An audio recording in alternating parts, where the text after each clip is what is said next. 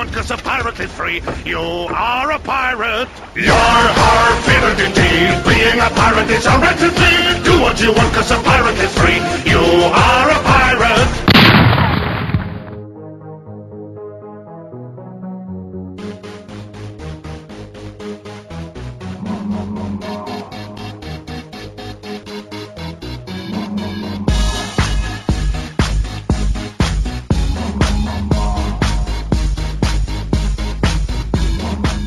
Marujada, está começando o Pirata Cast 52, direto do baúpirata.com. A propósito, eu sou o Jabu Rio.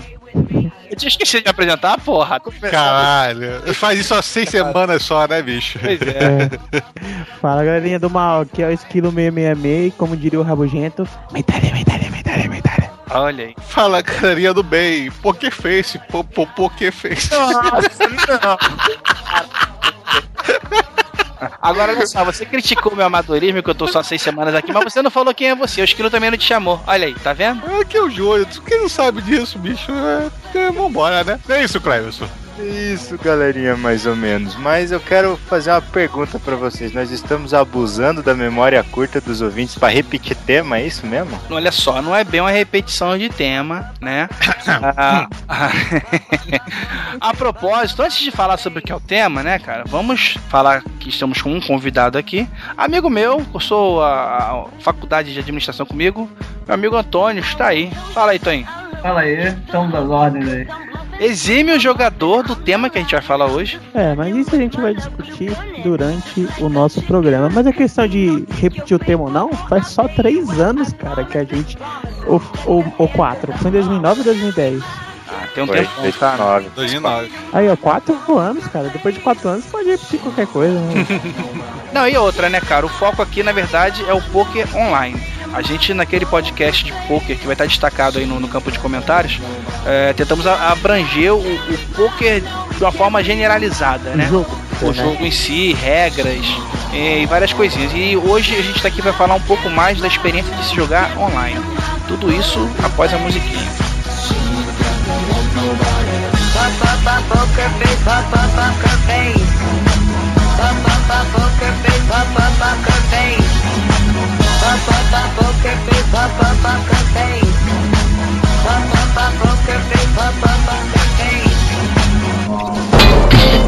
Você está ouvindo Pirata Cast, o podcast do Baú Pirata.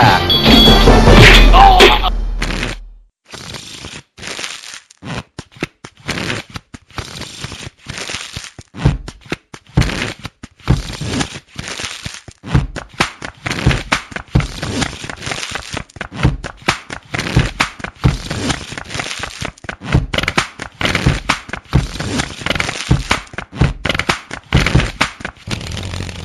pessoal, a gente resolveu falar um pouquinho mais sobre o poker online, né?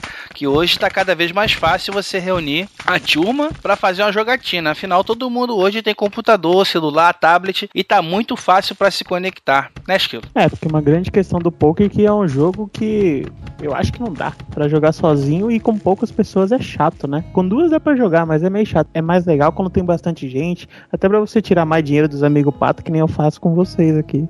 Aham. Disse o aham. cara que perdeu na última partida. Na Eu penúltima. perdi, Na penúltima você perdeu. eu ganhei, cara. Na penúltima você perdeu. Vejam o vídeo que está postado aí. Ah, o vídeo é a última. Olha só, deixa eu perguntar um negócio pra vocês. É, eu joguei poker com vocês já algumas vezes, né? Mas nunca Você tive a... perdeu. É, tá. Sempre. já É, é o Uma sempre o primeiro a sair, bicho. Isso é É vergonha. Eu tenho que fazer a alegria de vocês, entendeu? Então eu deixo o primeiro milha dos pintos. Mas, é, assim, eu só jogo com vocês, né? Então, assim, é o meu grupo fechado. é- A minha mesa é com vocês.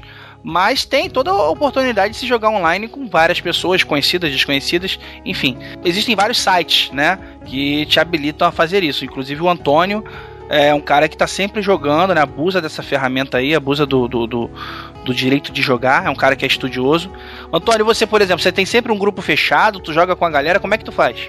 O meu foco é sempre estar tá praticando a modalidade, né? Eu, o poker pra mim surgiu de uma forma assim bem espontânea através dos amigos, jogando assim após o trabalho e uma forma de me aperfeiçoar surgiu o poker online, que é uma forma de você estar sempre praticando a qualquer momento, posso estar praticando na minha casa, é, a qualquer momento que eu ligo o computador e ganhando experiência, porque o poker ele, ele começa a amadurecer como uma forma mais é, específica de, de jogo quando você joga maior quantidade de mãos possível. E é difícil, às vezes, você conseguir reunir sempre as mesmas pessoas, ou então pessoas diferentes para você jogar. Então, o Poker Online é, acabou fornecendo essa ferramenta brilhante para quem quer se aperfeiçoar, porque está sempre jogando, é, encarando pessoas novas, desenvolvendo novas técnicas, observando como se joga, como outras pessoas jogam. E nada melhor do que estando em casa, vivendo o seu suquinho,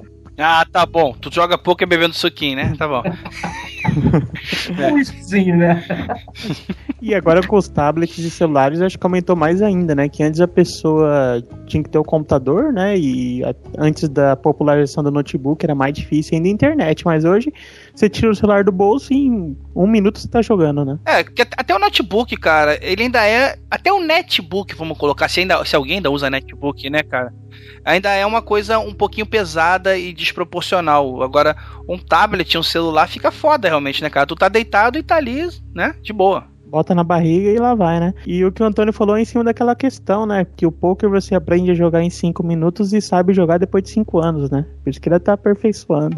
É, uns 5 anos ou uma vida, né? É, cara, eu, é, assim, eu jogo poker da mesma forma que eu jogo xadrez, que é uma forma errada. Na verdade, eu só fico ali trocando peças e caminhando pra um lado e pro é aquele que pergunta a regra em cada peça. Esse é. cavalo, o L é desse jeito ou de, daquele jeito? Joga dama achando que tá jogando xadrez. É, é, não, eu sei como as peças se movimentam, mas não consigo construir uma estratégia, mas por Vou, vou, botar uma meia culpa aqui, né, cara? Ou pelo menos uma desculpa, vamos colocar assim, né? Que é falta de prática, realmente. Assim como eu não pratico poker, cara. Eu acho interessante, mas eu até hoje eu nunca parei para ficar treinando realmente, como vocês gostam do jogo, né, Júnior? Cara, mas é, é, é um jogo mais de estratégia. Para mim, um poker é muito mais estratégia do que do que sorte, saca? Então você fica pensando, é, vendo as cartas que estão na mesa e as cartas que estão na sua mão, o que você pode blefar, o que, o que os outros têm na mão, se os outros vão acreditar no seu blefe. Então você vai pensando e fazendo as jogadas na sua cabeça e botando ela no papel. É mais ou menos como o xadrez que você citou aí. É um jogo que até depende da sorte das cartas. Estatisticamente se comprova que a sorte não prevalece, porque num jogo de pôquer, 76% das vezes o jogo é decidido antes que as cartas cheguem até o fim. As streets, né, vamos dizer assim, são cinco cartas comunitárias. Então, na maior parte do, da, das disputas, nunca os dois jogadores ou mais jogadores que estiverem envolvidos na mão vão chegar até o final. Então, é, nunca você vai saber se a sua mão ou a mão do adversário era melhor. Então, isso elimina um pouco essa questão da sorte porque você pode ter a melhor carta, mas você nunca vai saber se você realmente tinha a melhor carta, porque o jogo não chegou até o fim. E 76% das vezes acontece isso. No caso, vocês estão falando desses cinco, cinco cartas que ficam na mesa, é o estilo Texas Hold'em, que é o que a galera joga mais, né? É o estilo tradicional, né? O, é a modalidade mais jogada no mundo, né? Porque existem várias, inúmeras variações do poker, né? Existe o Omar, existe é, o Five Card Draw, existe, existem inúmeras é, modalidades, mas a mais implementada, a mais jogada é o Texas Hold'em, né, que é a mais antiga também. Um de vocês tem alguma noção de, de como jogar os outros estilos e dá para dá pra saber se alguns deles é, exigem mais sorte, ou mais conhecimento, ou mais estratégia, ou é tudo, tudo mesmo nível? O que, que vocês acham? Falar de, de sorte, se tem mais ou se não tem, eu acho complicado. Mas eu, quando aprendi a jogar, eu aprendi com, com o de cinco cartas, né? É que é mais Isso, o, o poker inglês que eles chamam, né? É, que é o de mão fechada e o Texas Hold'em eu fui aprender eu bem... Eu acho que aí é, é muito mais psicologia do que estatística, né? É.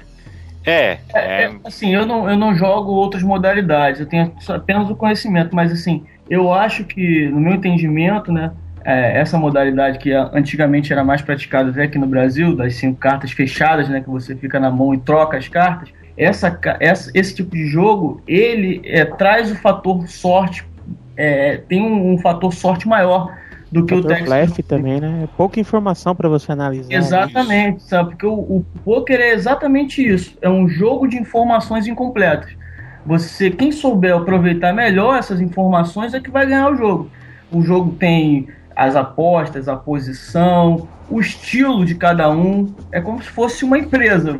E você, cada um conduz a sua empresa de acordo com o seu perfil. Então, quem conseguir fazer a leitura melhor é, dessa, desse conjunto de informações que nunca vai, vai ser completa, vai levar vantagem sobre o outro. É, uma, uma, a, única, a única coisa que na época que eu tava tentando aprender de verdade a jogar que, que eu pensava jogando de cinco cartas comparado com o Texas Hold'em é que no de cinco cartas a, a chance de você conseguir uma mão boa, de você ter sorte, né, ou o que seja, é menor porque tem muito mais carta, carta em jogo e carta na mão né? Você tem, Mas... tem, tem menos cartas que boas que podem vir para você porque elas estão espalhadas entre as outras pessoas que se fosse Texas Hold'em não estariam, seria só cinco e é a mesma para todo mundo, né? A tua uhum. chance de fazer uma mão melhor é, seria maior. Uhum. Mas em compensação, é, o número de informações ele, ela diminui consideravelmente. É, você, você fica dependendo mais de ler o, ler o outro cara, né? Se é. você tem cinco cartas na mão e você não troca nenhuma carta, significa que você já tem um jogo muito bom. Então, existem poucas informações. Pelo menos é a informação que você quer passar. É. Né? Exatamente. Ou você tá blefando descaradamente, tá com, um par de dois que não já botava outro dia. Mas aí você tem que ter muito culhão pra fazer isso, cara. Ou não saber jogar porra nenhuma, né, cara? Exatamente. Lá vem o pato, pataqui, patacolar.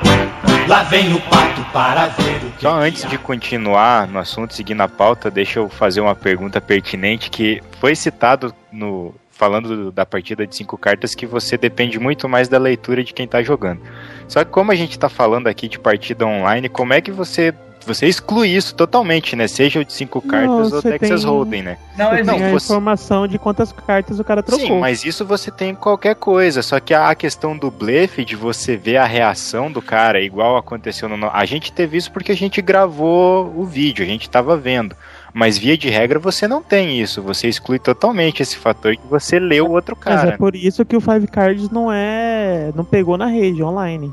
A, a galera não. acho que joga mais por nostalgia. Não, mas a questão da reação da, da pessoa de você ler existe em qualquer partido. Cara, mas olha só, vou perguntar uma coisa. Isso no amadorismo eu acho que rola.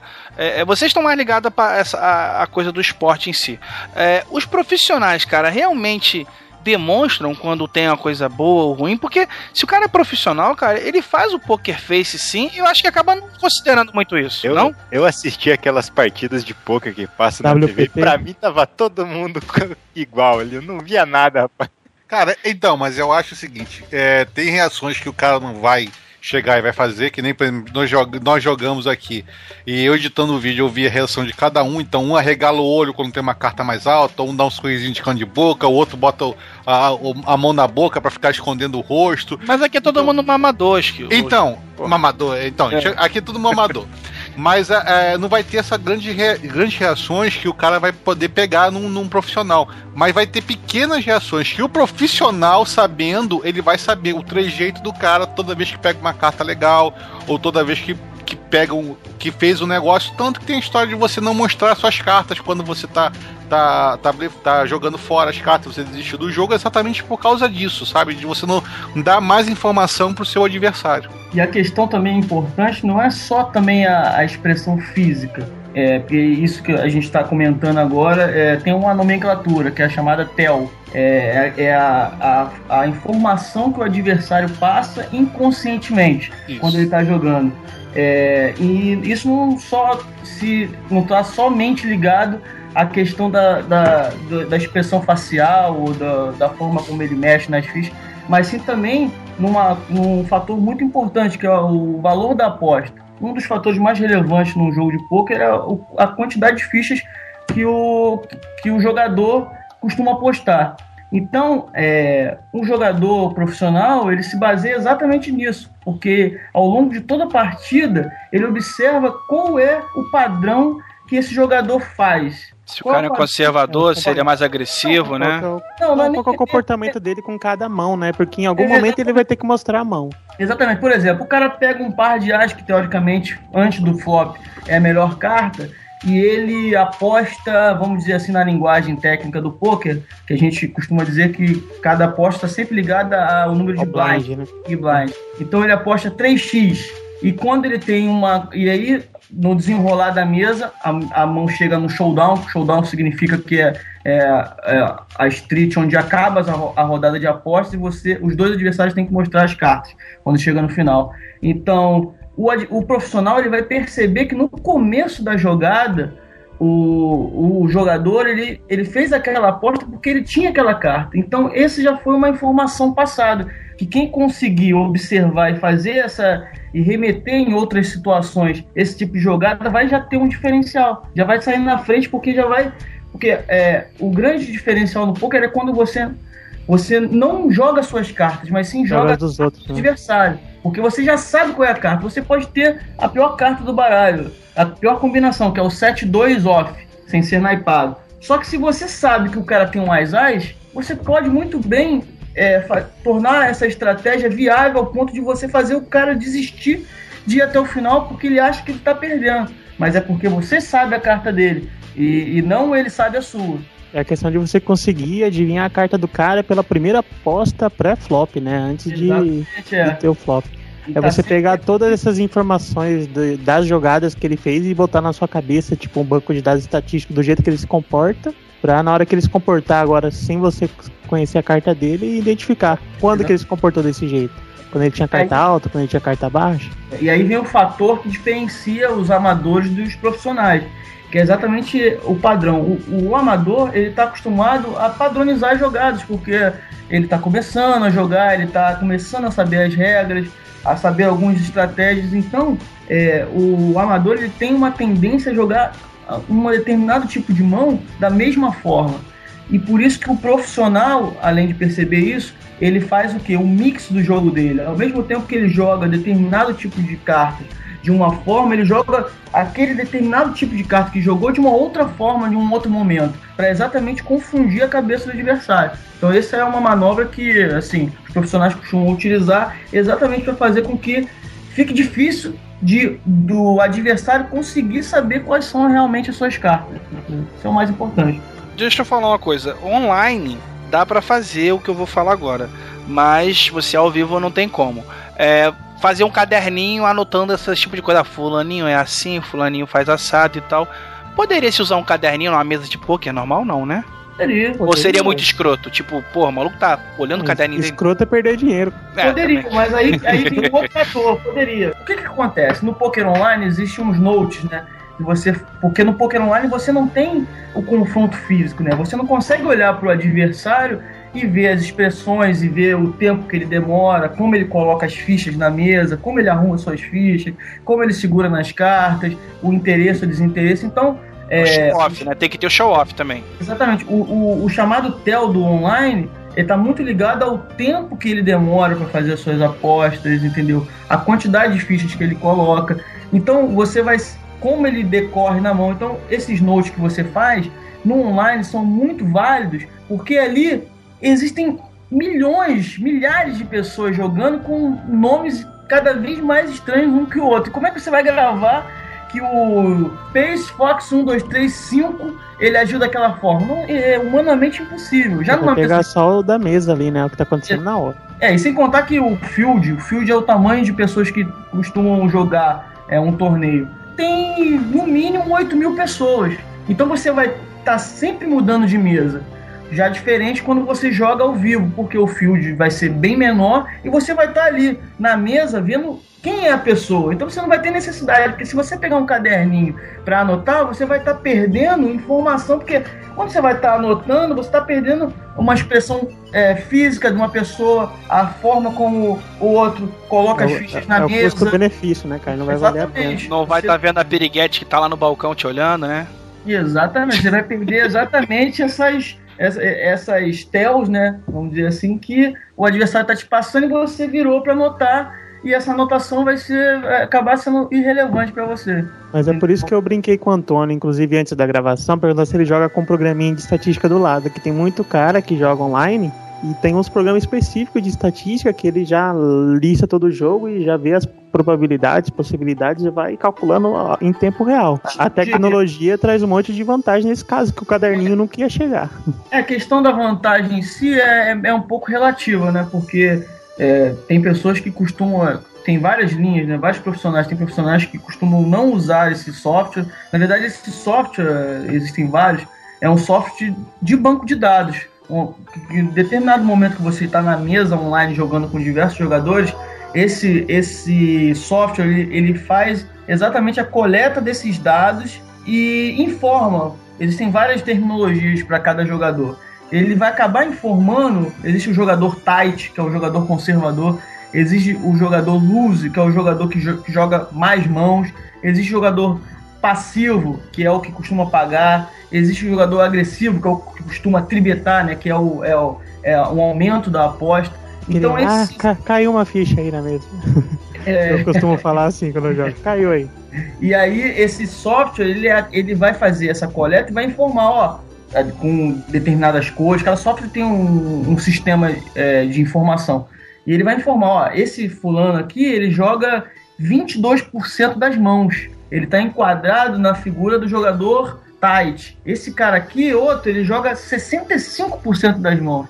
Então ele. ele tirar o dado e você que analise, né? Exatamente. Cara? E fora é, essas jogadas, ele é muito agressivo, ele aposta forte, ele aposta baixo. Então, diante dessas informações que às vezes é imperceptível para a maioria dos jogadores online que não tem esse software, isso acaba sendo uma ferramenta, lógico, muito boa, mas acaba prejudicando por um outro lado, porque qual é o objetivo do poker? O objetivo é você desenvolver uma ferramenta, você, para que você possa, em qualquer momento, em qualquer lugar, seja online ou ao vivo, você possa ter a sua percepção aguçada para você identificar essas fraquezas no adversário, onde é o ponto que pode ser explorado. E às vezes essa automatização da, da tecnologia acaba fazendo com que você deixe de lado essa sua percepção, porque você tem os dados ali.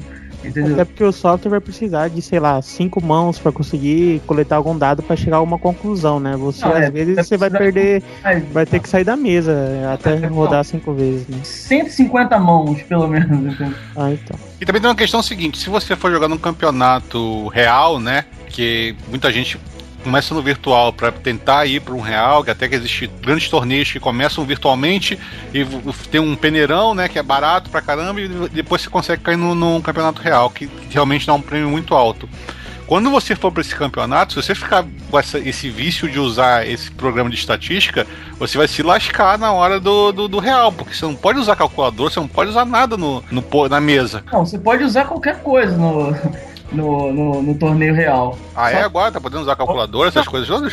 Porque... Sempre pode, sempre pode. Você é, só não pode, usar... tipo, usar câmera pra filmar a carta do outro. Essa é, é, não, não, sabia disso. E também não pode que... atrapalhar a jogabilidade também, provavelmente, né, cara? Tem muita gente jogando e você tá ali fazendo durante 5 minutos uma continha, né?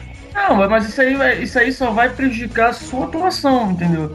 Porque é, você tem um limite, né, de para jogar aposta, sei lá, acho que é 30 segundos, não sei. Não, não, no, no ao vivo ainda não tá, não, não foi, não tem uma regulamentação específica.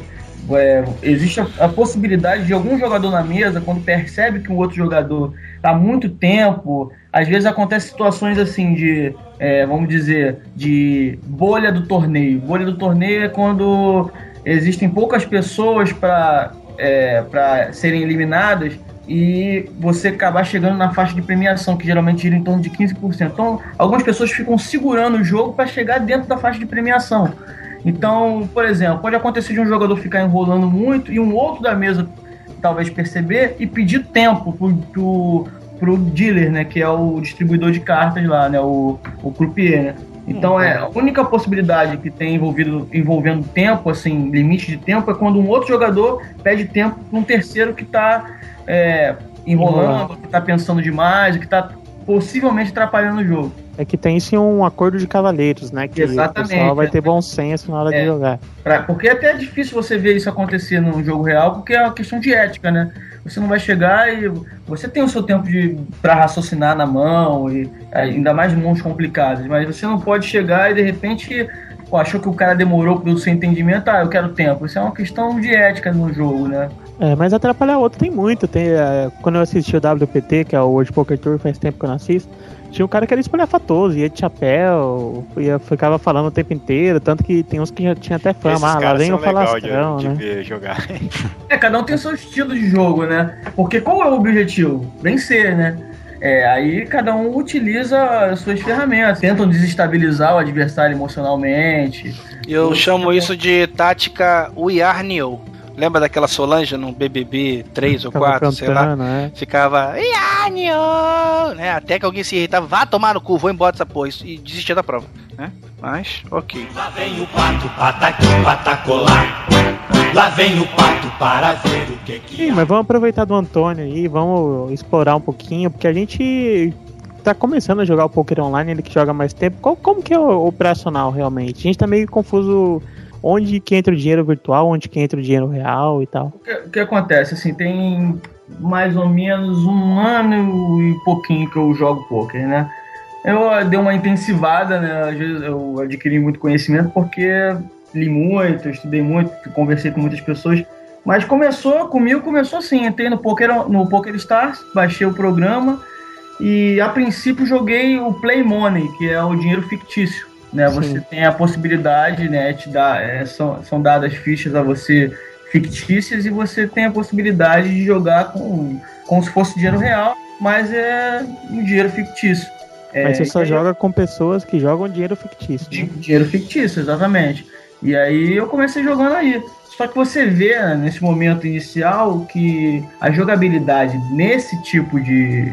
é, é, nesse tipo, nesse, nessa parte de, onde não tem o dinheiro envolvido, ela é muito diferente de quando tem o dinheiro envolvido. Por quê? Muito aleatório, né? O pessoal acho que não. Não, é porque a principal característica do poker é que o poker é um jogo de pessoas.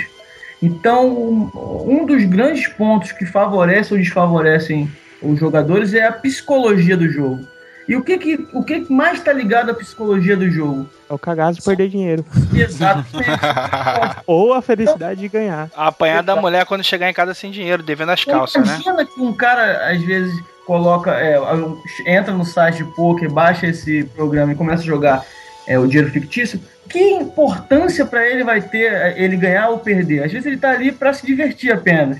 Então ele não tá perdendo nada, ele tá ganhando nada. Então quem tem é, a tendência a querer ter um aprendizado maior, às vezes acaba se complicando, porque determinado tipo de jogada você não consegue implementar, porque quem tá do outro lado lá não consegue entender, não quer entender e, tem, e não tá ali também para ganhar ou para perder, tá, tá se divertindo, entendeu? Então eu, eu, eu, eu percebi isso depois de um tempo e passei a jogar o dinheiro real, jogar níveis mais baixos, assim, 50 centavos, 20, 10. Mas eu percebi também que, centavos de dólar, né? Que também nesses limites baixos também existem essas pessoas também que é, não são Porra tão louca, né? ruins quanto, com- quanto ao, ao dinheiro fictício, mas também estão jogando por lazer. Então, ah, se eu ganhar, beleza, se não ganhar.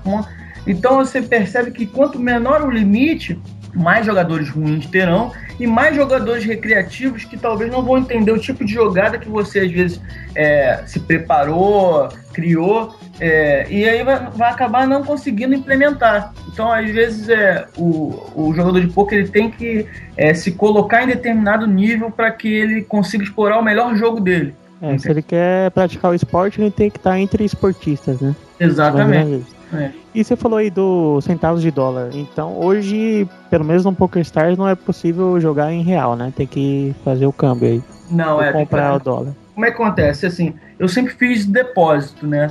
É, mas existem várias modalidades, né? Tem o, o cartão de crédito, tem os cartões pré-pagos, né? É, tem o, o, o cartão, aquele Netler, esqueci até o nome aqui, o Neteler. Netler, né? Tem, tem vários tipos de formas de pagamento, né? O que acontece? Esses cartões é, são essas carteiras, né? De, de que são os nomes, né?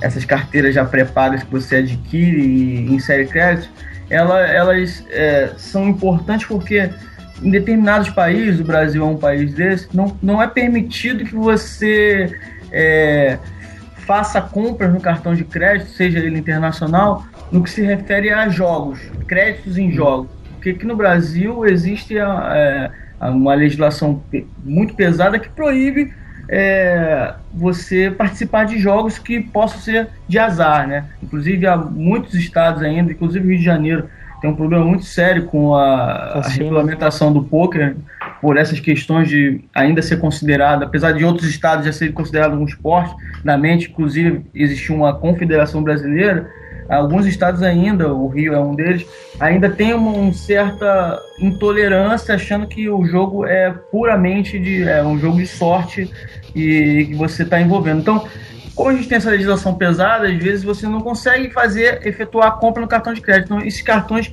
te ajudam nisso, porque o cartão acaba mascarando, vamos dizer assim, né? Indiretamente. Você compra o crédito por meio do seu cartão, mas colocando em outro cartão e não no jogo em si. E aí, através daquele cartão, você coloca no site, né? Que é o site de jogos, né? E muitos sites também de jogos, o PokerStars, ele só é um jogo de poker. Mas existem vários outros sites, por exemplo, tem o Party Poker. Ele não só concentra jogos de poker, mas com jogos de aposta também entendeu? Então, por isso que às vezes é, a viabilidade de você conseguir colocar créditos, ela, ela depende dessa interface desses cartões intermediários. Mas eu sempre fiz de, por meio de depósito. O depósito seria um dos mais baratos, é. assim, porque eu acho que tem algum que tem algum custo de transação aí, né? Que você perde alguma coisa na hora de comprar. Nenhum, assim, pelo menos os que eu fiz, assim, nenhum eu tive nem custo assim tudo que você gastou virou crédito. Exatamente, exatamente. É porque eu já fiz isso na, na live, videogame, essas coisas, e a gente sempre perdia alguma coisinha na transação aí. É, é, tem alguns que você perde no saque. Né? Ah, você tá. coloca lá, mas você ganhou o prêmio, você quer sacar e tem os custos de transação para você sacar.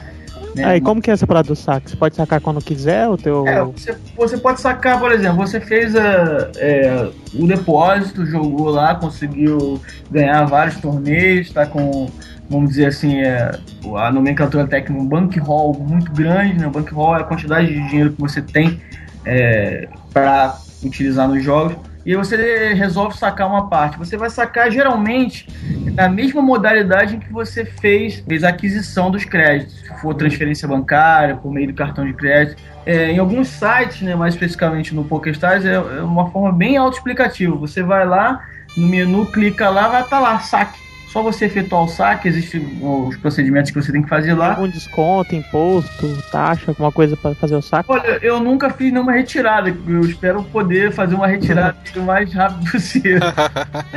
Mas. Antes que comece a perder, né? Eu, mas eu acredito que não, não tenha nenhum custo assim, transacional, não. Até porque a nossa legislação ainda não se encaixou nessa. Não tá sabendo como morder ainda, né? Deixa eu fazer uma pergunta para vocês, é, mais para Antônio talvez. Por exemplo, alguns jogos né, de, de, de internet, né, é, Second Life, World of Warcraft, que eu sei, existem itens, né? Que nesse caso do jogo de poker não vai ter itens, vai ser realmente só fichas. Existe alguma forma do pessoal fazer um comércio não oficial, por exemplo? Fichas, eu, é, eu, eu, tenho 10 mil fichas aqui e aí eu quero te por passar. Deságio, vende por deságio. Exato. E aí nós vamos combinar. Cada ficha no mercado negro vale 10 centavos. E aí eu vou te dar 10 mil fichas minhas, você vai me dar um valor equivalente a isso. Existe como fazer isso ou teria que ser um, um, uma perda na mesa só? Resumindo, dá, dá para transferir ficha dentro do jogo de um usuário para outro? Dá, dá para transferir. Existe essa ferramenta de você poder transferir. Inclusive, não é nem que é mercado negro, não, é um mercado que oficial. acontece realmente, oficial. Inclusive até tem revistas de poker, né, no caso, que até anunciam que é, sites onde você pode comprar créditos, é um valor talvez menor e essa transação ela, ela acontece dentro do próprio site. O PokerStars ele existe uma ferramenta que você pode transferir crédito para o outro site que é o Full Tilt Poker, entendeu? Entre usuários você pode transferir. Então essa ferramenta de, de transferência de dinheiro ela é livre, não é, não é um mercado negro. É, porque o cara vai vender abaixo, aí ele tá desesperado, quer dinheiro rápido, ó, venda pra você por um deságio de 30% você me paga hoje. Exatamente, até porque existe um, um, esse, é um período de transação quando você solicita o saque e até você receber, né? Existe essa. Esse. esse é, isso aí pode acontecer com qualquer coisa, você pode fazer. É, é mas eu, eu achei que pudesse ter algum tipo de, de policiamento, sabe? Ah, não, não, você não pode. Não, porque não é fazer é legal, isso, não. né? Se ah. soltar. Dando um presentinho pro amiguinho. Isso. Eu, eu, eu ouvi uma vez que existia um problema aí, em alguns casos, que o cara conseguia esse dinheiro de uma forma, vamos dizer assim, pegava um cartão de crédito roubado, comprava esses créditos e botava para vender. E tinha, de vez em quando acontece alguns problemas com esses tipos de essas transações internas, né? Que era sempre melhor você comprar o dinheiro direto do, do jogo que você está tá jogando, porque isso nunca vai te dar aborrecimento. Tipo, não adquirir de cambistas, né? Exatamente, entendeu? Eu ouvi dizer, eu não sei se isso é real ou não é real. Mas acho que isso daí vai ser o problema de quase quando sempre quando um rouba alguma coisa, de onde surgiu o problema. Ou seja, roubou o cartão, então vai ser a operador do cartão que vai se virar com a polícia, com o ladrão e tal. O que aconteceu depois. Não, é que parece. Não, o que eu, que eu ouvi dizer é que dava problema pra alguém, sabe? Eu Não sei pra Hum. quem que dava problema, se dava problema, por exemplo, pro comprador Eu acho que comprou. pro comprador não, porque se a sei. ficha entrou lá dentro, né? Depois que entrou lá dentro, você tá passivo, né? Tudo que tá lá dentro tá certo. Não, é porque eu não configuraria a recepta é, receptação. Não, não é isso. Tipo Ah, assim, né? olha só. é, eu comprei, eu usei um cartão de crédito roubado pra comprar fichas do poker, de poker, tá? É, se eu, Ah, o Júnior, fique o- claro. o Júnior. É. Se eu chegasse e continuasse com a minha conta lá, é, a partir do momento que eles descobrirem que aquele cartão foi roubado, eles cancelariam todo o crédito que eu comprei na mesma hora. Ah, Entendeu? é. Então eu acho que talvez eu acho que tem algum sistema que possa cancelar esse crédito que houve É. de transferência. O- an- antes do Antônio responder, eu vou colocar mais só uma coisinha. Por exemplo, poderia acontecer isso na bolsa de valores. Não acontece por quê? Pra você comprar ação, você tem que vincular o CPF na hora que você faz o depósito. Exatamente, é.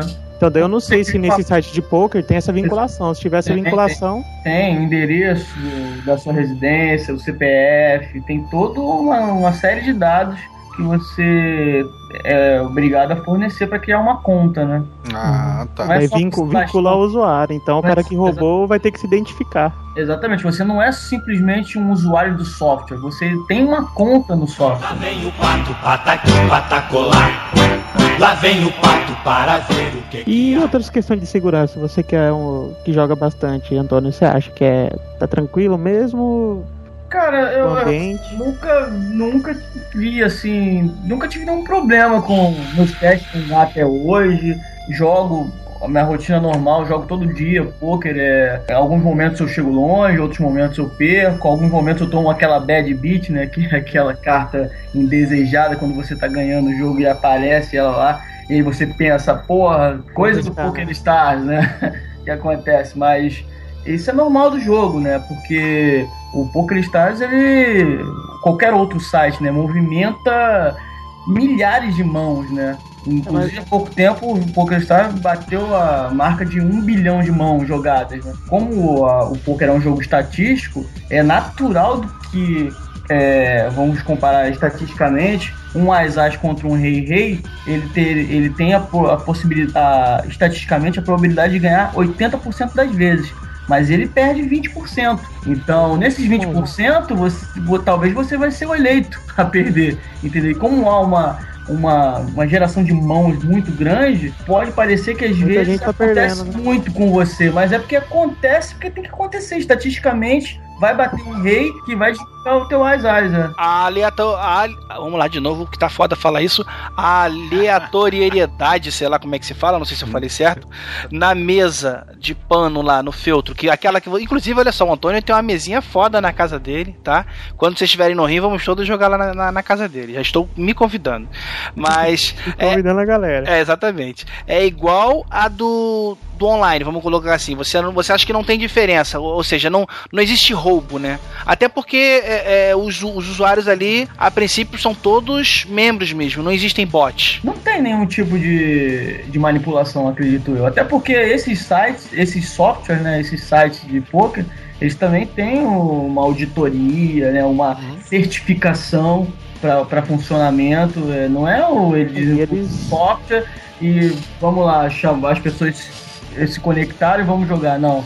Existe uma certificação por trás de cada site desse, dizendo que o site é como se fosse uma empresa de auditoria é, afirmando que a empresa ela é apta a desenvolver os negócios dela porque ela tem os certificados que garantem a credibilidade dela. Tá ali É, só botou- promover realmente, né, cara? E não lucrar. É, é, tanto que o, o- assim, esses sites é como, é como se você comparasse com um cassino. Vamos comparar com um cassino. Quando você vai a um cassino jogar um bingo, sei lá, roleta lá, você tá jogando contra banco, correto? E a banca sempre ganha, não adianta, né, cara?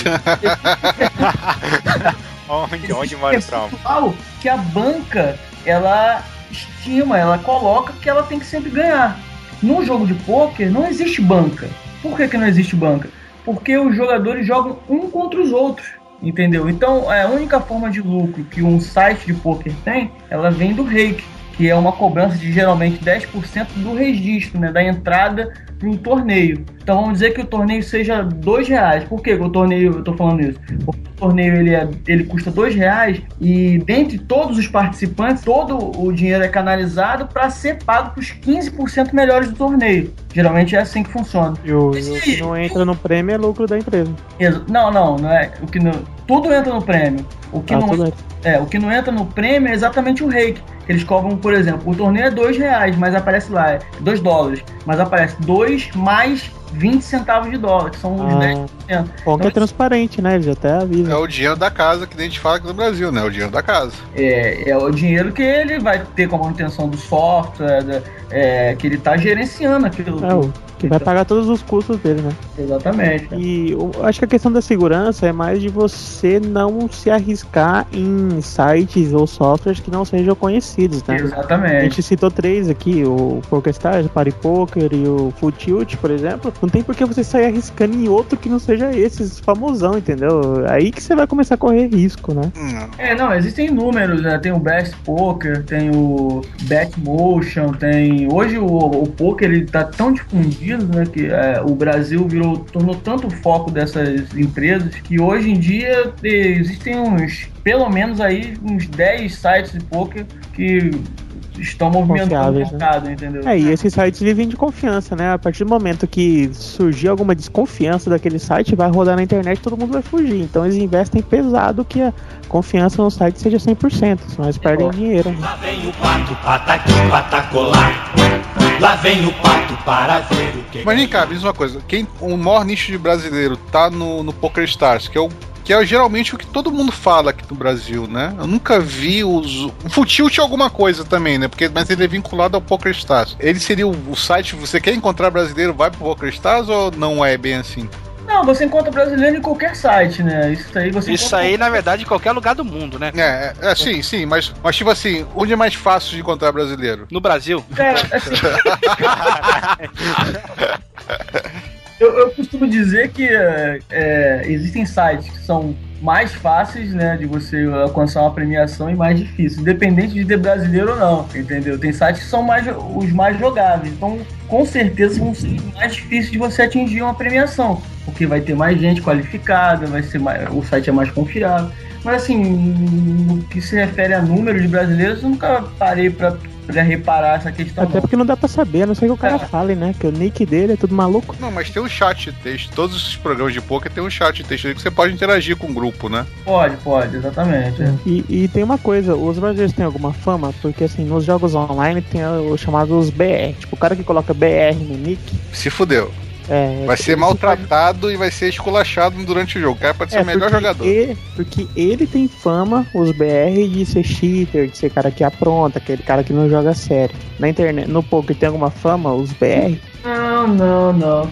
Eu não vejo. Assim, o poker no, no Brasil tem crescido muito, porque, pô, Mas É. ele é marginal, né, cara, assim, Ah, no poker mundial. é, no, no mundo todo, e, e principalmente hoje no Brasil.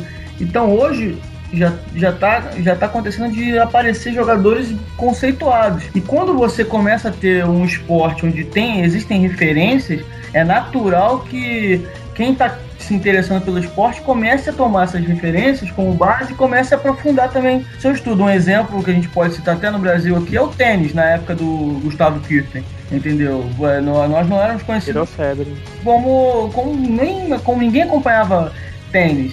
É, a gente pode fazer uma similaridade muito grande entre o tênis e o poker. São esportes individuais, entendeu? Cara, na época do Gustavo Kirten, É, a gente fez época- na rua uma, Quadra de tênis. uma quadrazinha de tênis de, de cordinha, cara. e jogou tênis com. Fizeram umas raquetes de madeira. Nossa. E, assim, e esse ponto do tênis é até interessante em comparar com o poker, porque muitas das pessoas é, entram naquela velha lenda, né? que- É que- jogo pra rico. É, que não, não, contra é aquela velha lenda de que o poker ele faz você perder sua casa, o seu apartamento, o seu É que tudo. vem da novela isso, né, cara? O Royal Street Flush conta uma, uma seguida só ali, perdia e, cara. Porque o poker, bom. na verdade, o histórico dessa fama é que o poker ele foi iniciado onde? Dentro de um cassino. Né? E, e o cassino significa o quê? Sinônimo de quê? De perda, de destruição, de O que a família. gente falou da banca, né, cara? Exatamente. Então, por o poker ser, ter sido criado dentro de um cassino, ele acabou trazendo essa fama. É, pô, o cassino onde tinha uísque, bebida, é, cigarro, onde, porra, tinham Mulheres. coisas mulheres, Não, Iates, mansões. Mas também, Antônio, é aquela história também do cash game, né? Do, do jogo em dinheiro vivo. Ele é bem diferente, por exemplo, de um jogo de campeonato que você já botou o seu dinheiro lá e você não vai perder mais que aquilo. É, porque aquele negócio, você começa a ensinar poker pra alguém, ela não vai, a pessoa não vai querer jogar em dinheiro. Daí, sem dinheiro, o poker ele é muito sem emoção. E a pessoa fala, pô, mas é só isso e tal. Não, mas aí é a questão que a gente compara com o tênis. Por exemplo, o tenista, quando ele vai disputar lá o Roland Garros, ele tem que pagar uma entrada pra disputar. Sim. Com certeza. E essa entrada, essa entrada vai ter o, vamos dizer assim, entre aspas, o reiki da administração também. E no final, o campeão, ele vai ganhar os valores que vão estar lá. As entradas dos jogadores que perderam vão estar praticamente Pagando o prêmio, né? Exatamente, o prêmio é como se fosse o poker no torneio, né? A gente não, eu nem falei a parte do. nem citei o cash game, que realmente o cash game não tem essa, esse raciocínio, é uma outra forma. Porque você paga uma entrada e recebe um número de fichas que não tem o valor de face. É. é, do dinheiro. Ela, é, ela só tem o valor absoluto da quantidade de fichas. Quem tiver, quem conseguir ganhar todas as fichas, Vai levar é o tudo. campeão. Exatamente. É, o Antônio, aproveitando a sua fala, até você poderia falar sobre isso, que tem gente que defende que o poker como esporte é só o torneio, que o cash game não seria. É, O eu já, vi, assim? eu já, já li sobre alguns debates, assim. É, eu também, assim, eu tenho uma posição é, a favor, porque eu acho que o torneio realmente, ele não só é, ele está orientado a, ao lucro em si, mas ele está orientado à competitividade, né? E muitas das vezes ali uma decisão num torneio, ela tende a ser diferente de uma decisão num jogo cash game Uhum. porque o torneio vai depender do momento que você está no torneio, né? É, a- a- qual é o seu objetivo dentro do torneio, como, qual foi a sua estratégia que você delineou. Agora, já no cash game, né, no jogo a dinheiro, você vai se orientar muito mais pelo lado matemático. Então, algumas decisões que você vai tomar não vai ter influência nenhuma com a situação do momento, né? Porque vamos dizer assim, os blinds, né, que são as apostas obrigatórias, elas não mudam num jogo cash game. Então, você nunca vai Ele é linear, né, cara? Ele fica ali, né? é, já no torneio é, no torneio, ao longo do torneio, ela tende a aumentar para sufocar os jogadores e, e fazer com que os E jogadores chegar no final, né? Senão não tem muita mais. senão não acaba. É. Então, essa questão do, do cash game ter, não ter essa variação estimula os jogadores a estarem ali exatamente para isso, para ganhar dinheiro. E eles são orientados a tomarem decisões que têm uma, é, é uma expectativa de valor, né, que eles chamam EV, sempre positivo. Deixa eu perguntar uma coisa aqui. Vocês falaram um pouquinho de torneio, falaram do reiki e agora do cash game. Ainda tem alguns itens aqui na, na pauta que a gente preparou aqui sobre o operacional. É, o que seria o sit and go? É aquela galera que. se- eu vou, vou dar uma. uma chutada aqui, vamos lá, vamos lá. O ataque de oportunidade. É, senta e Vai, joga e tipo, ah, não quero jogar mais não e sai. É o cara que tá ali duas mesinhas, só três mesinhas, sai e depois volta. Que, que, que porra é essa? O que acontece? É, o Sitting Goal, como é que é dividido, né? Como é que, é, como é que são as formas de você entrar num site e jogar? Existe a fórmula né, do dinheiro, né? Do jogo a dinheiro, que é o cash game, e existe a forma do torneio, né? Onde a ficha não tem o valor de face que tem no cash game. Dentre essas modalidades dos torneios, né, você pode dividir o torneio em torneio regular, que geralmente acontece, e os torneios sitting goal, que é o seguinte, o sitting goal, a diferença do sitting goal com o torneio regular é que o sitting goal, ele tem um número definido de pessoas. Você tá lá escrito, a- quando chegar ao número de inscrições de X, 36 pessoas, o torneio fecha e somente aquelas 36 pessoas podem jogar. Já num torneio regular, não existe limite. Existe, ó, tal dia, tal horário, existe esse torneio. E ele fica, as inscrições dele, desse torneio, ficam abertas durante 60 minutos. Então não tem limite de pessoas. A grande diferença entre sitting goal e torneio é que o torneio ele está determinado em algum dia, em algum horário, e tem um limite de tempo. Já o sitting goal tem um limite de pessoas. Você geralmente entra, fechou, pá, deu 36 pessoas, vocês vão jogar ali até se decidir quem é o ganhador. Geralmente a estrutura do sitting goal é uma estrutura, é, vamos dizer assim, mais rápida, é, o número de fichas menor, geralmente os blinds são, aumentam de forma mais rápida, são maiores, entendeu? É uma estrutura onde o, o jogador ele entra ali já sabendo quanto tempo ele vai demorar, quanto tempo ele vai jogar. Então é uma estrutura que às vezes está muito mais direcionada para os amadores. E aí que entra até a, o lado profissional. Está direcionada para os amadores, porque os amadores não têm 7 horas, 10 horas para ficar hum, da frente do computador jogando. Então eles vão jogar o City Goal de 32 pessoas, 16 pessoas, que eles sabem que vai durar no máximo uma hora e meia, duas horas. E já o torneio é, ele vai terminar depois de muito tempo, porque são muitas pessoas. É, E aí, dentro dessa torneio, parte- né? E dentro dessa parte de City Goal ainda existe duas modalidades, que é o que é o City Goal, uma mesa, né, one table, e tem o MTT, que é o multi-table, né?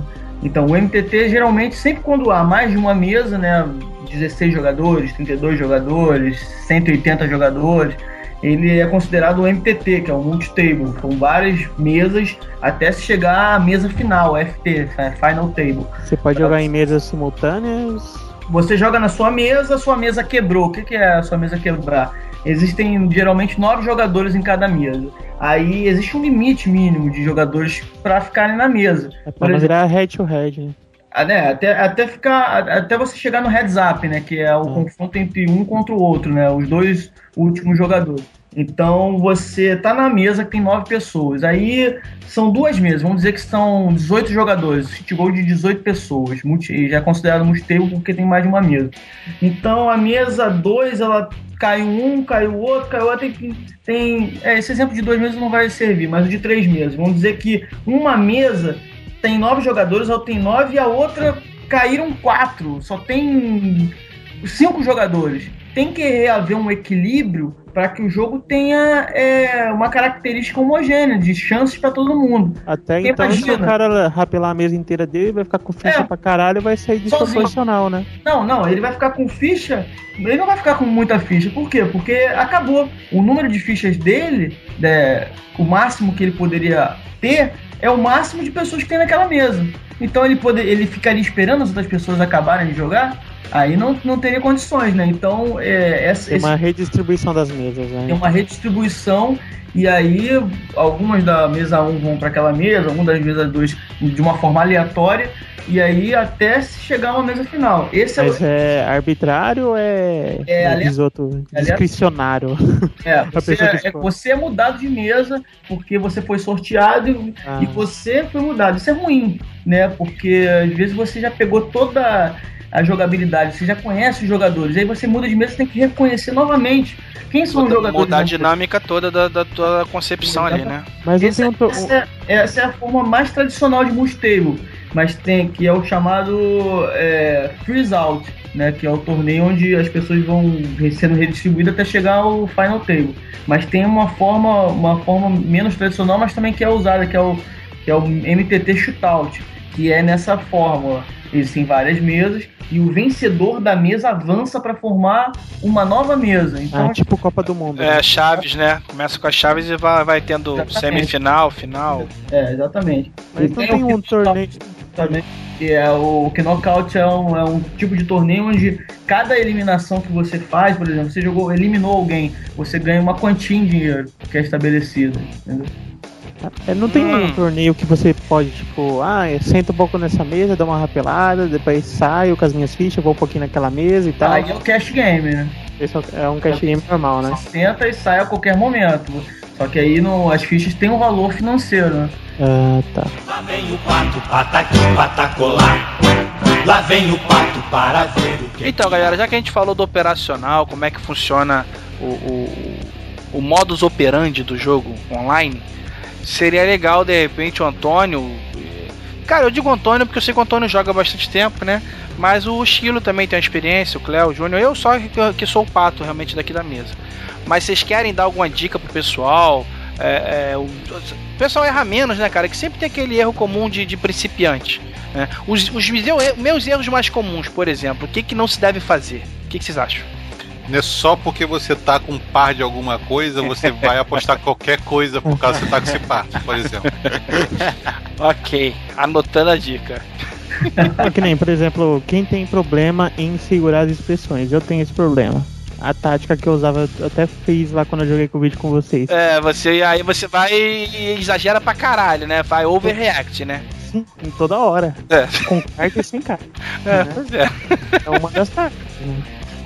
Eu acho que o mais importante é o seguinte, é, esse lado da- das dicas eu acho que é uma parte bem extensa, realmente não existe uma fórmula que você pode chegar e não, é, age dessa forma, joga assim. Acho que o principal, já que a gente falou sobre a operacionalidade do jogo, né? O principal é as pessoas escolherem né, os sites que têm uma, uma credibilidade né, no mercado. É, as pessoas também é, atentarem pro, pro que querem, né? Qual o objetivo no jogo, né? Querem um objetivo de recreação, querem um objetivo profissional, é, querem meio a meio, né? Porque é diante desse objetivo que você vai estabelecer a forma como você vai jogar. Porque o mais importante é você saber exatamente controlar o valor que você tem disponível para gastar, que é o seu bankroll. Então não adianta você, ah, vou jogar dinheiro, mas jogar o quê? Ah, vou jogar, eu tenho 20 dólares, vou jogar um torneio de 20 dólares. Não, você tem que jogar os torneios que são compatíveis com o valor que você tem disponível e geralmente você tem que fazer um cálculo. É, essa assim a dica mais importante para você começar a jogar, que é você fazer um cálculo de determinar é, quantos jogos aquele valor que você tem para investir pode te proporcionar. Ou seja, o cálculo mais ou menos que assim, muitos profissionais utilizam é de você, geralmente, o valor que você tem te proporcionar jogar 30 torneios. Por exemplo, se eu tenho 30 Ou a quantidade É. de buy-in, né? Se Exatamente. game, né? é. Se eu tenho 30 dólares, eu vou escolher no máximo jogar torneios de 1 dólar. Isso tem uma explicação, porque é, o jogo do, do- de poker é um jogo de habilidade, mas é um jogo que você não pode desprezar a variância do jogo, é um jogo de cartas, né? É, existem inúmeras decisões que você vai tomar acertada, mas que no final das contas vai pintar aquela carta errada e você vai fazer matematicamente o jogo certo e vai perder. E nem por isso você jogou errado, porque ao longo prazo, um exemplo, o Aizaz contra Rei Rei, você vai jogar o Aizaz daquela forma, agredindo, tribetando, indo pra frente, mas uma hora vai bater o Rei, em 20% das vezes. Aí você faz cara de Pokémon fudido e. Exatamente. Em 20% das vezes você vai perder, mas em 80% você vai ganhar. Então, a longo prazo, você foi vencedor em 60%.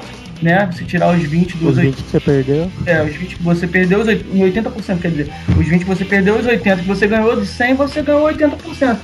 Então imagina que eu vou atirar os meus 20 dólares num torneio só. Olha a variância que eu vou estar envolvida, porque, primeiro, é, levando para o lado psicológico, eu vou ter uma dificuldade de jogar, porque eu estou investindo todo o meu dinheiro em um jogo. Que pode acontecer isso, eu pegar um Aizaz e enfrentar um Rei Rei e perder tudo ali. E aí, calhou de exatamente no momento, é, no único jogo que eu escolhi para jogar, a variância me prejudicou. Os 20% apareceram.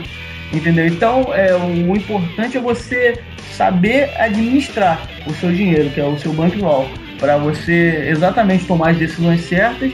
E quando você perder, você perder sabendo que ao longo prazo você vai ser lucrativo.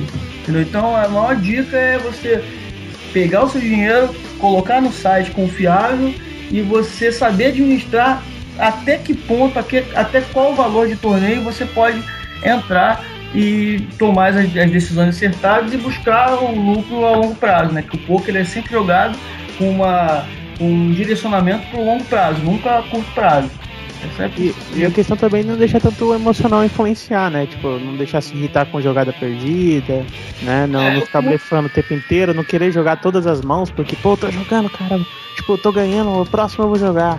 E daí vem um 7-2 e você paga. é o que muito, muitos profissionais até falam, né? É, você tem que escolher o tipo de jogo que não seja tão caro que possa mexer com o seu psicológico e fazer com que você tenha medo de perder, mas também não, não pode ser tão barato Desprezível perder a também. ponto de você.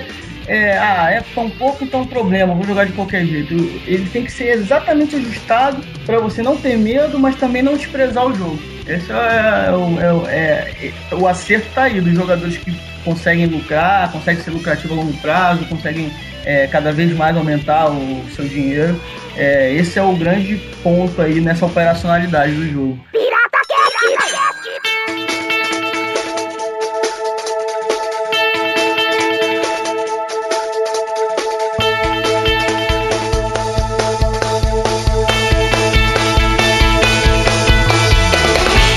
é isso aí, galera.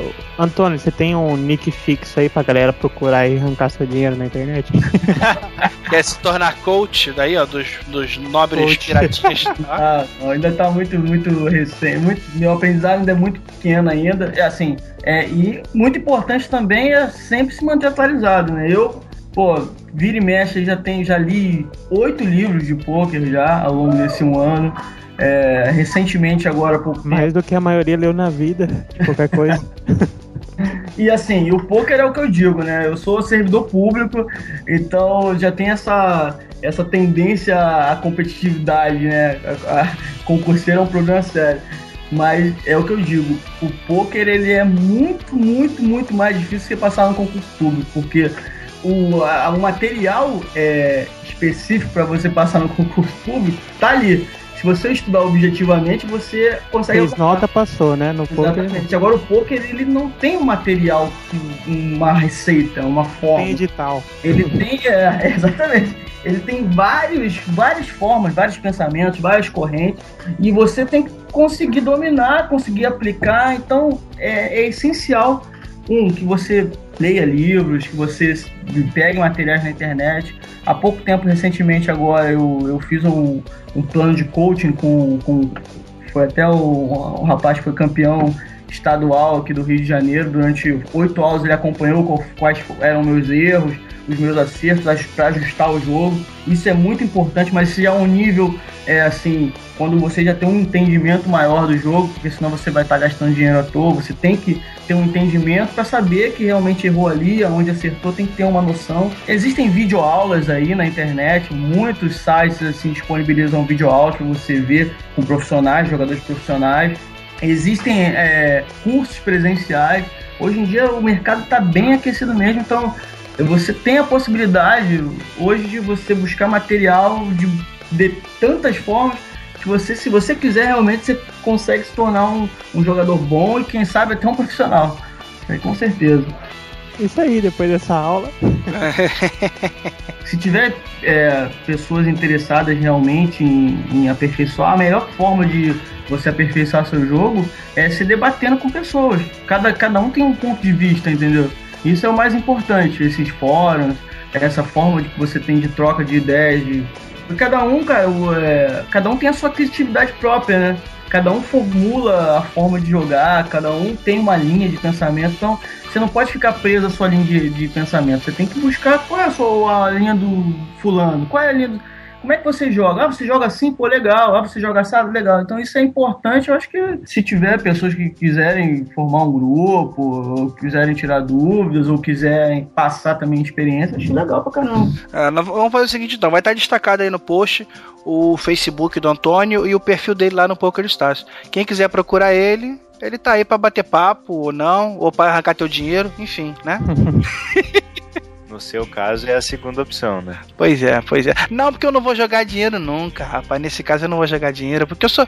é, Eu não tenho a pretensão de aprender poker, cara. Eu já aprendi alguma coisa na minha vida, não quero aprender isso, não. Ah, entendeu? Eu tenho, a cabeça já tá cheia. Pode jogar sem saber mesmo. Exato, jogador. é Ainda isso mais aí, contra É, mim. Não tem problema. né? É, pois é, né? É, mas avisando a galera que escutou o podcast aí pelo feed, que entre no nosso site e verifique lá que a gente tem um videozinho que a gente gravou aí de uma mesa que, por sinal, eu ganhei, né? Aham, tá. Eu, eu vou, vou- falar a verdade aqui também, né, cara? Teve um momento que a gente tava jogando já há bastante tempo e pensou, pô, esse vídeo vai ficar longo, então vamos começar a, a jogar pra valer nessa porra aí. E o Júnior começou a desperdiçar daí o, rico dinheiro dele, eu né? concordo, cara. O Júnior, o Júnior tava de pica grossa até que ele começou a desperdiçar, né, Júnior? O Júnior tirou todo mundo da mesa, depois o Júnior foi, foi brincar. Porque todo mundo teve que dar Bahia pra continuar no jogo. Pois é, né? Mas é isso, galera. Olha só, o, esse podcast ficou curtinho porque acaba sendo uma coisa meio técnica, pode ser que, que tenha gente que, que acha que ficou até longo demais, né? É, o Enfim. vídeo tá bem descontraído, não tem nada Exato, técnico, então exato. confiram.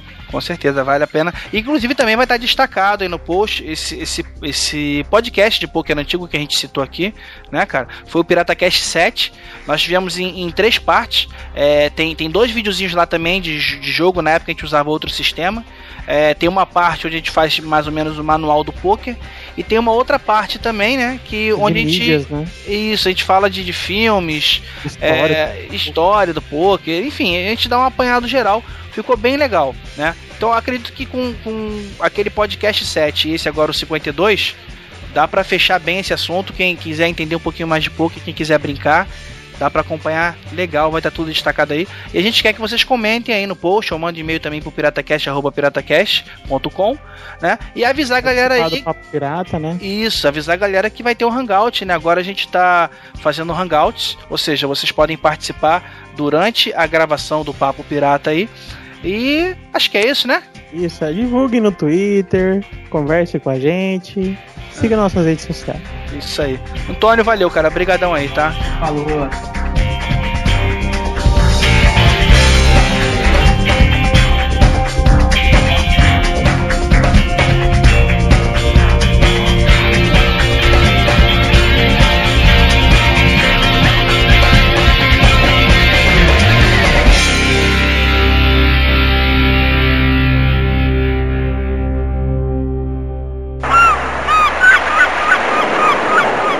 Reparando, Cora Maranjas.